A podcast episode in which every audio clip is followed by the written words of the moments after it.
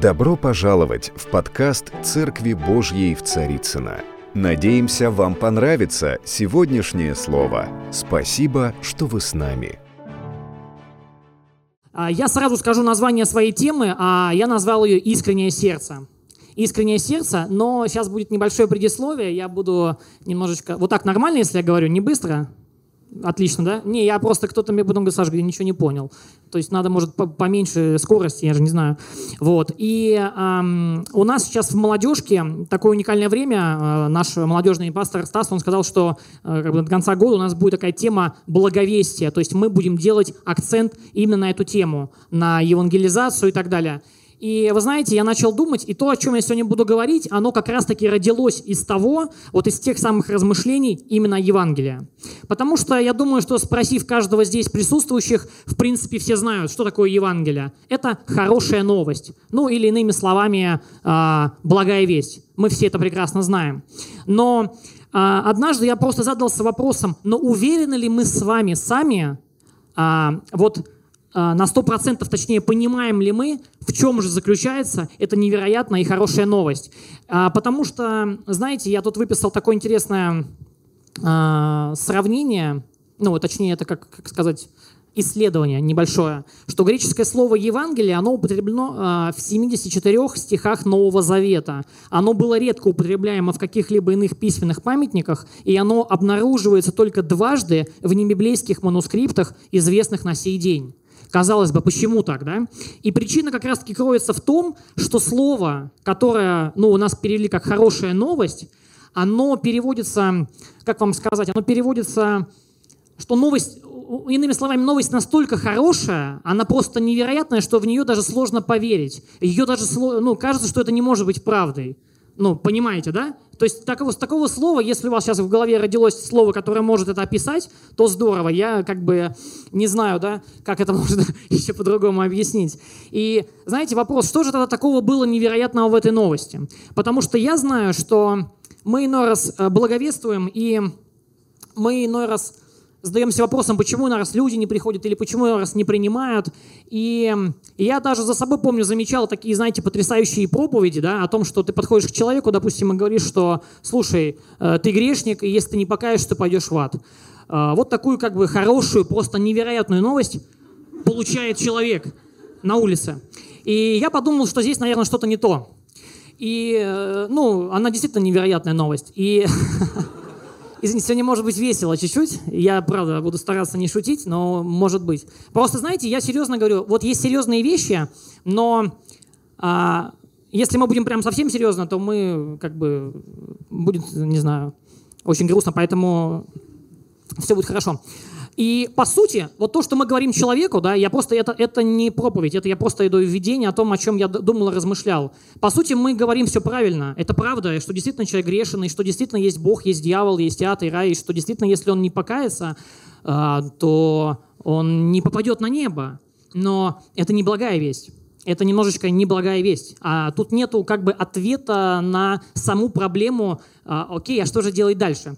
И когда я об этом думал, размышлял, я просто понял, что многие из нас, и в том числе я, а, когда мы ну, говорим человеку, мне кажется, мы сами не до конца поняли с вами, что же на самом деле произошло на кресте.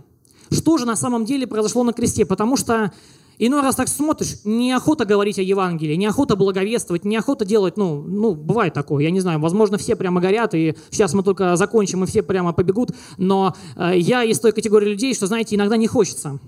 А почему не хочется? Потому что, э, знаете, нету внутри, вот у вас было такое, вот такая настолько у вас хорошая новость внутри, вот вы хотите, хотите ей просто поделиться, извините, у меня по русскому языку три, поэтому иногда некоторые слова будут придумываться прямо на ходу. А, то есть вы прямо хотите поделиться. Вот я не знаю, с чем это, может, ну, там, с рождением ребенка или еще, еще с чем-то. Ну, это сейчас сложно описать, но тем не менее, это вас горит. Вас не нужно да, гнать палкой на улице и говорить о том, что расскажи всем о том, что у тебя родился сын. Ну, Это будет странно. Вот. Немножечко. И поэтому, знаете, все-таки есть какое-то непонимание. И сегодня я не смогу вам объяснить все то, что произошло реально на кресте, но один аспект, и я считаю, друзья, он очень важный для нашего с вами понимания и хождения в Боге. Мы его с вами сейчас ну, разберем, и вы поймете, ну, в принципе, спойлер уже был, искреннее сердце. Но к этому мы сейчас подойдем. Спойлер. Это все знают, да, это слово? Нет, это, это не спойлер сзади на машине. Это, как вам сказать, это то, что я вам сообщил немножко раньше времени. То есть, допустим, какой-то неожиданный поворот должен был быть, там, не знаю, в фильме или в книге, а я вам взял и концовку рассказал. Но вы меня прощаете, да? Все. Все, все. Все. Все, двигаемся дальше. И сегодня у нас будет э, послание римлянам.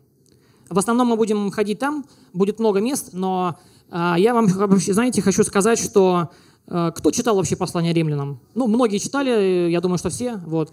И я считаю, но ну, это чисто мое мнение, что если вы хотите узнать что-то о Божьей благодати, то почитайте послание римлянам. Потому что мне кажется, что там настолько, ну, просто разжевано, апостол Павел объясняет вот это вот, ну, что же такое благодать Божия и вообще, в принципе, что же произошло на кресте. Поэтому это интересно. И смотрите, я буду читать современный перевод, и, как я знаю, здесь будет транслироваться, но э, синодальный. Римлянам 4 глава, я буду читать со 2 по 5 стих. «Если праведным был бы признан он за дела свои, о ком идет речь? Об Аврааме. То есть здесь сейчас а, Павел приводит пример Авраама. То есть я сегодня хочу поговорить на такую тему, когда мы, знаете, иной раз что-то делаем для Бога, не понимая истинности, зачем мы это делаем. Это может быть служение, это может быть, э, да я не знаю, все что угодно, молитва, пост, чтение Библии, вообще все, даже общение с Ним. И сегодня, знаете, я бы хотел вот о чем поговорить. Смотрите, здесь написано, что если праведным был признан он за дела свои, то мог бы хвалиться, однако не перед Богом. То есть здесь написано о том, что если бы Авраам, мы знаем, да, это отец веры, это отец всех верующих, если бы он был признан праведным, что такое праведность? Праведным. Вот мы с вами здесь все праведники. Аминь? Праведники. Хорошо. Правильность, э, праведность, друзья, это, как вам сказать, это правильное положение перед Богом. То есть это Бог смотрит на тебя так, как будто бы ты вообще никогда не грешил. На самом деле это сложно представить, потому что ну, аналогов сравнить не с чем. Понятное дело, что правильный ответ всегда будет Иисус. Да, это единственный, кто э, как бы ну, не согрешил но мне иной раз, как бы, э, как сказать, я тоже, ну, э, в моей жизни проскакивают какие-то моменты, какие-то мысли неправильные, какие-то дела, поступки, э, возможно, что-то я сделал на эмоциях, понимаете? И здесь написано о том, что именно Авраам, он не был признан за свои дела. А что говорит Писание? Поверил Авраам Богу, и было это зачтено ему в праведность. В синодале написано, ну, это вменилось ему в праведность. То есть, смотрите, это очень интересно. То есть, получается, Авраам просто поверил Богу, и это вменилось ему в праведность. То есть это сделало его, по сути, правильно, это поставило его в правильное положение перед Богом. Всего лишь вера в то, а, что Господь сказал ему. Но о том, что он ему сказал, мы чуть позже поговорим. И смотрите, как дальше. Павел очень уникально делает сравнение в четвертом стихе. Он говорит, что работнику платят по долгу, а не из милости. Но когда человек, не ставя себе в заслугу дела свои, доверяется Богу, оправдывающему грешника, то сама вера его вменяется ему в праведность. То есть, видите, Павел снова и снова, по сути, крутит одну и ту же мысль о том, что все-таки не какие-то дела, не какие-то наши заслуги ставят нас в правильное положение перед Богом. Потому что вот этот стих четвертый, то, что работнику платят по долгу, а не из милости. Но знаете, я не думаю, что кто-то из нас, не проработав месяц на работе, э, придет в конце месяца за зарплатой, ну, чтобы по милости ее получить. Да, как бы, ну, если такая работа есть, это класс. Вот, но я работаю немножко на другой. И я понимаю, да, что э, мы с вами, то есть э, он говорит, что, понимаете, работнику платят по долгу. То есть нам работа, ну, наш работодатель, начальник, он платит нам, а, по сути, ну, потому что мы выполнили некоторые условия, некоторые обязанности, и мы это, ну, образно говоря, заслужили, и поэтому мы это можем получить, мы к этому и приходим. Но здесь, но это не из милости происходит. Но то, что сделал Господь и Иисус Христос на кресте для нас, это была просто милость. И я вам серьезно говорю, сейчас будет интересно. Смотрите, что же, а, по сути, Господь такого пообещал Аврааму, что а, он в это поверил. Ну, мы с вами знаем, что он пообещал, что через тебя, да, будут, э, опа, а, через тебя будет много потомков, да, то есть их там будет как звезды, он выводил его ночью, говорит, посмотри на звезды, их там будет как песок, песок морской. То есть это то, по сути, во что поверил Авраам. И вот очень важно здесь, знаете, понять, что, что в какой момент это вменилось ему. Как вы думаете? Вот как только он поверил, как только он поверил, это сразу же мгновенно сделало его праведным в глазах Бога. Это очень важный момент, и вот эту мысль я прошу держать сегодня на протяжении сегодняшней такой небольшой темы. А, смотрите, мы идем дальше. Это Римлянам 4 глава, та же самая глава, прямо следующий стих, 6. Давид же сказал, «Тот человек воистину блажен, кого Бог считает праведным, независимо от его поступков. Благословенны те, чьи против, э, противозаконные деяния прощены и чьи грехи покрыты». Какие грехи покрыты? Все. Какие все? Это, это на самом деле очень важно. Наши прошлые, наши настоящие и наше будущее – серьезно, а, я сразу говорю, я не призываю здесь никого, слушайте, можно тут грешить, да, если Господь не смотрит, как бы, не смотрит на наши дела. То есть, знаете, когда мы, знаете, то есть он когда, ну, независимо, видите, написано, когда он считает тебя праведным, независимо от поступков. И я серьезно, почему сказал вам про послание римлянам, оно очень уникально. Потому что Павлу, когда это было, это было, ну, недавно, да, 2000 примерно лет назад, а, Павлу в этом послании трижды приходилось отвечать на один и тот же вопрос. Так что же нам теперь, помните, может быть, нам теперь грешить? Ни в коем разе, он говорит. И он три раза отвечает. И смотрите, дальше э, пишется, что благословен тот, чьи грехи Господь не принимает в расчет. То есть это, э, он, можно сказать, процитировал Давида из Ветхого Завета. И знаете, тут ясно то, что знаете, я тут недавно размышлял, я на домашке говорил о том, что Давид, будучи, живя в Ветхом Завете, я вот иной раз смотрю на его жизнь, на то, как он поступал, и я понимаю, что он как будто жил а, с каким-то откровением и пониманием, знаете, которого не было у других вот людей. И знаете, так сказать, как будто вот он жил ветхом, но с пониманием нового завета. Я вам сейчас объясню, почему я так думаю, потому что, смотрите, 50-й псалом, когда Давид согрешил с Версавией, когда он отправил э, мужа ее, Урию, да, э, на войну, чтобы его убили, мы с вами знаем, там прошло какое-то время, и в итоге Госп э, Господь обличает да, Давида, и Давид, э, вот что он пишет в 50-м псалме. Это 50-й псалом, я буду читать 20 и 21 стих. «Принес бы я жертву тебе, но ты ее не желаешь, и все сожжения тебе не угодно.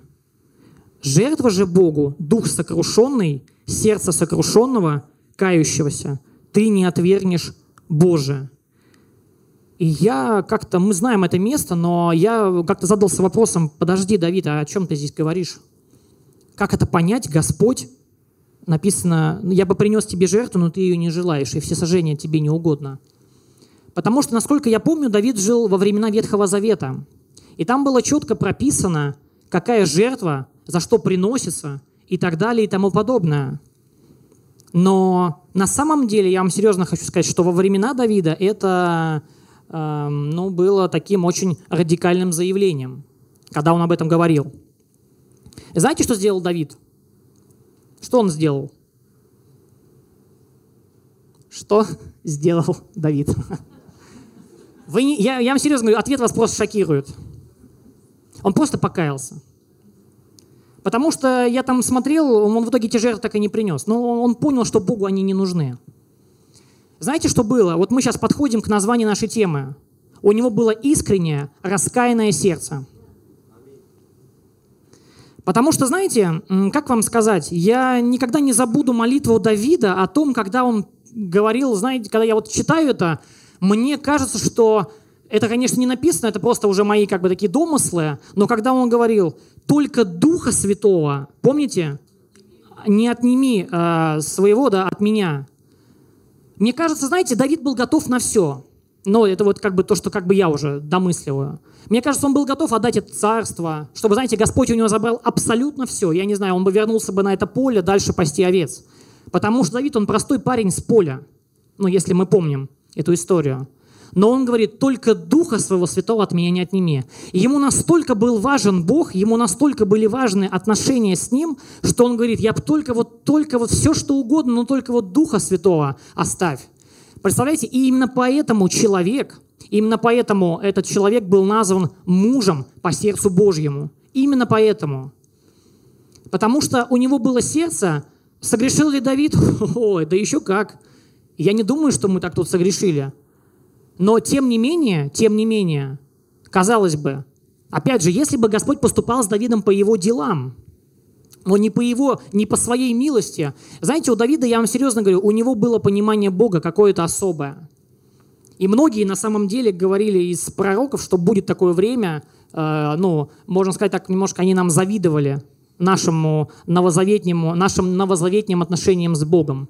Потому что некоторые вещи тогда еще были недоступны, некоторые вещи еще были сокрыты.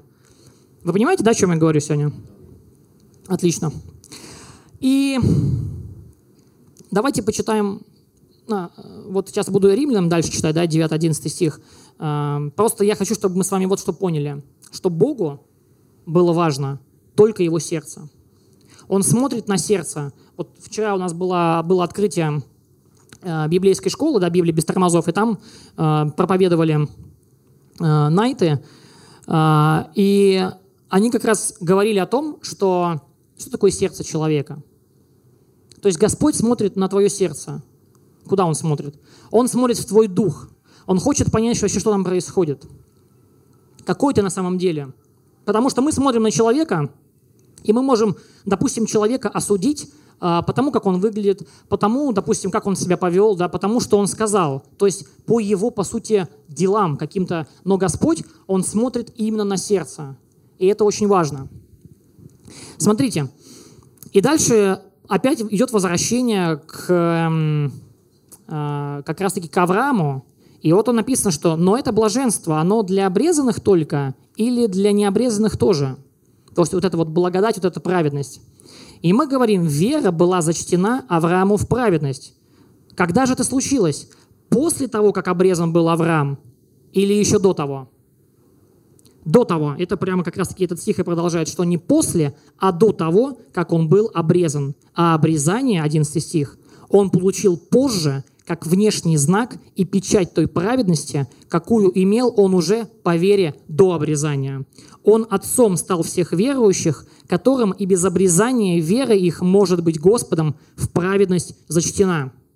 Вера, друзья. Очень важно это вера. Поймите меня только правильно, я не говорю, что теперь мы делаем как бы вообще аморальные вещи и так далее. Вообще, в принципе, я думаю, верующий человек, он не должен задавать таких как бы вопросов, а что ж там, теперь грешить, что ли, можно? Это очень странно, потому что когда мы с вами родились свыше, ну, если кто-то не знает, я расскажу вкратце, то полностью поменялась наша духовная природа. Ее уже не тянет к греху. Поэтому вопрос о том, а что, что теперь, это что же нам официально разрешили э, это? Тут сегодня такая проповедь была мощная, да? Теперь иду налево и направо. Да нет. Я вам говорю, посмотрите, а самое интересное, что эти же самые вопросы э, задавали Павлу вот недавно, ну, 2000 лет назад. Те же самые вопросы. А? а? Ну как же, да? Те же самые вопросы, они, и он трижды вот в этом послании, он и отвечает об этом. Что не, это даже, к этому даже речи быть не может. Итак,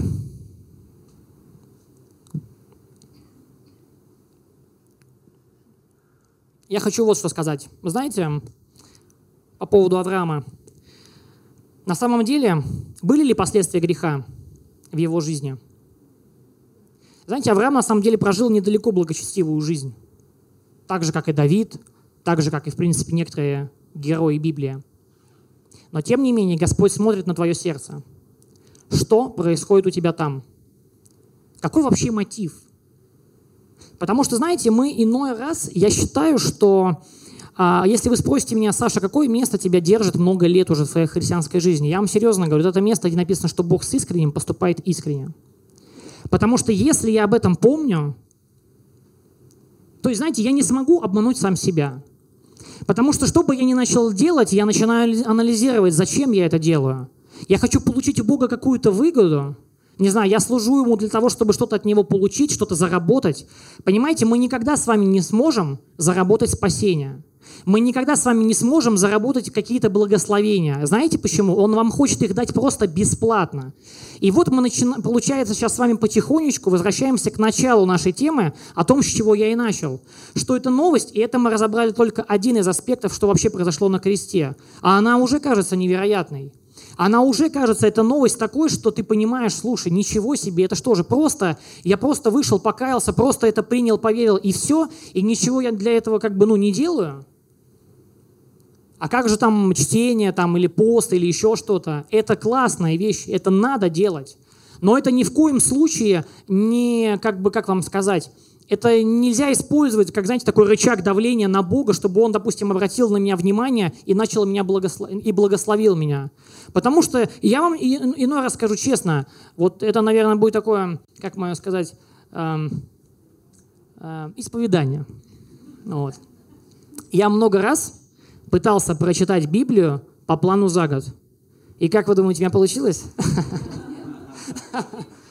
А-та-та. Все, да? Больше меня не позовут. А... Но на самом деле, на самом деле, знаете, какое у меня было мышление? Я хочу этим просто поделиться, это нету в конспекте, потому что я сегодня прочитал, допустим, две главы, завтра прочитал две главы, послезавтра две главы, да? А после-после я уже две главы не прочитал. И поэтому после-после-послезавтра у меня уже четыре. То есть долг накапливается.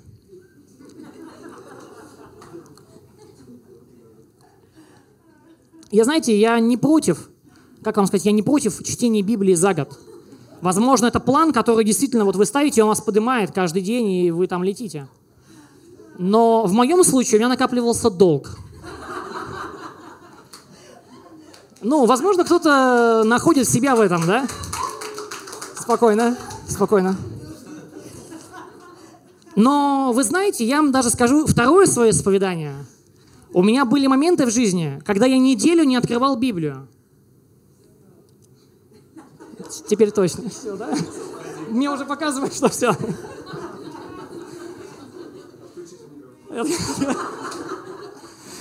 Но знаете, я как-то, я, я помню, я себя, ну, я очень сильно себя ввел в такое, как вам сказать, самоосуждение, что Господь целую неделю сидел на небе и ждал что когда же я ему почитаю Библию? Понимаете, а то он как бы ее не знает. А дело как раз-таки в том, что это нужно мне. Понимаете? Он ее знает прекрасно. И если я не читаю Слово Божье, ну, это как бы, ну, я сам себя, можно сказать, обкрадываю, не более того. Но я это не читаю, потому что я там это должен сделать. А то завтра будет четыре. Ну, а дальше уже плюс два, вы дальше понимаете. Вот. Такие дела. Поэтому, знаете, последствия греха в жизни Авраама они были. Я не буду сейчас останавливаться на каждом, потому что time is over, а я вот, в общем, да. А, просто пробежимся, какие у него были проблемы. Ну, вы помните, что он дважды солгал царям о своей жене, да, там, ну, потом он вошел к Агаре и так далее. Там были интересные моменты. Но, знаете, я хочу, наверное, сказать самые основные мысли – это Римлянам 5 глава, 1 стих. Да, я сейчас уже буду заканчивать. Первый, я буду читать Римлянам 5 глава, 1 и 2 стих. Смотрите, по вере оправданные мы теперь в мире с Богом через Господа нашего Иисуса Христа. Опять же, по вере оправданные. Мы уже имеем этот мир с Богом. Понимаете, мы его уже имеем сейчас. И это очень важно, понимаете? Павел здесь говорит о том, что единственный путь, чтобы иметь мир с Богом, это быть оправданными через веру. Не какими-то делами, только через веру. Потому что я, честно, я сколько раз пытался полагаться на какие-то свои дела. И знаете, в этом никогда не было мира в моей жизни. А знаете почему? Потому что мне всегда казалось, ну а как я? Ну, я все сделал или нужно что-то еще сделать? Как узнать, что я достиг уже, понимаете, да? То есть это будет постоянная как бы такая, ну не то, что нервотрепка, а ты будешь постоянно находиться в таком состоянии каком-то, ну непонятном, так Бог-то меня примет или, или, или не примет. Но я не, не думаю, что верующие люди должны быть в таком состоянии. Это абсолютно неправильное состояние. Потому что смотрите, что написано в Матфея 11, 28, 29. «Придите ко мне, все труждающиеся и обремененные, и я успокою вас, говорит Иисус. Возьмите мое иго на себя и научитесь от меня, ибо я кроток и смирен сердцем, и найдете покой душам вашим». Понимаете? Если перевести совсем на русский язык, то он говорит, ребят, просто придите ко мне. Не пытайтесь себя сами спасти, не пытайтесь что-то заработать сами, понимаете? Просто придите, я вас прощу, придите, я благословлю вас, но придите ко мне. Вот о чем здесь говорится. И тогда вы найдете покой душам вашим. Только тогда. И закончить я хочу, что тоже Римлянам 5 глава 1-2 стих, что так как благодаря нашей вере мы оправдались, то достигли мира с Богом через нашего Господа Иисуса Христа. Через Него, опять же, он говорит, благодаря вере мы также достигли благодати, которая нам теперь оказана, и ликуем, ожидая разделить славу Божью. Друзья, эти стихи говорят нам о том, что доступ к благодати открыт нам только через веру. Только через веру. И мы, если я вам серьезно говорю, возможно, вы это сложно нам принять, потому что... Еще минуту. А, а, это сложно нам принять, знаете почему? Потому что мы живем в мире таких систем, что с самого детства мы понимаем, чтобы что-то получить, мы должны что-то, ну, за это образно говоря, что-то что сделать. Понимаешь, если ты э, хорошо э, получил пятерку, молодец, да, получил двойку, э, ну, получил по, по другому месту. И как бы здесь ты как бы понимаешь, что, что что-то происходит, и ты как бы за это получаешь, да, там, так, так же, как зарплаты. Ты пришел, отработал месяц, и получается, в итоге ты приходишь за чем-то. И поэтому я вам серьезно говорю, вот почему эта новость кажется невероятной, что Господь просто говорит, это как дар. Понимаете? Это просто дар. Вы, я думаю, что здесь, и верю, что здесь спасены абсолютно все, но если вы вспомните, что вы для этого сделали, вы просто приняли это. Вы просто это приняли. Но спасение – это не только то, что произошло на кресте. Также там есть доступ к благодати. Также там есть твое правильное положение перед Богом. Надеюсь, вы меня услышали сегодня. Аминь. Да я буду тогда закругляться.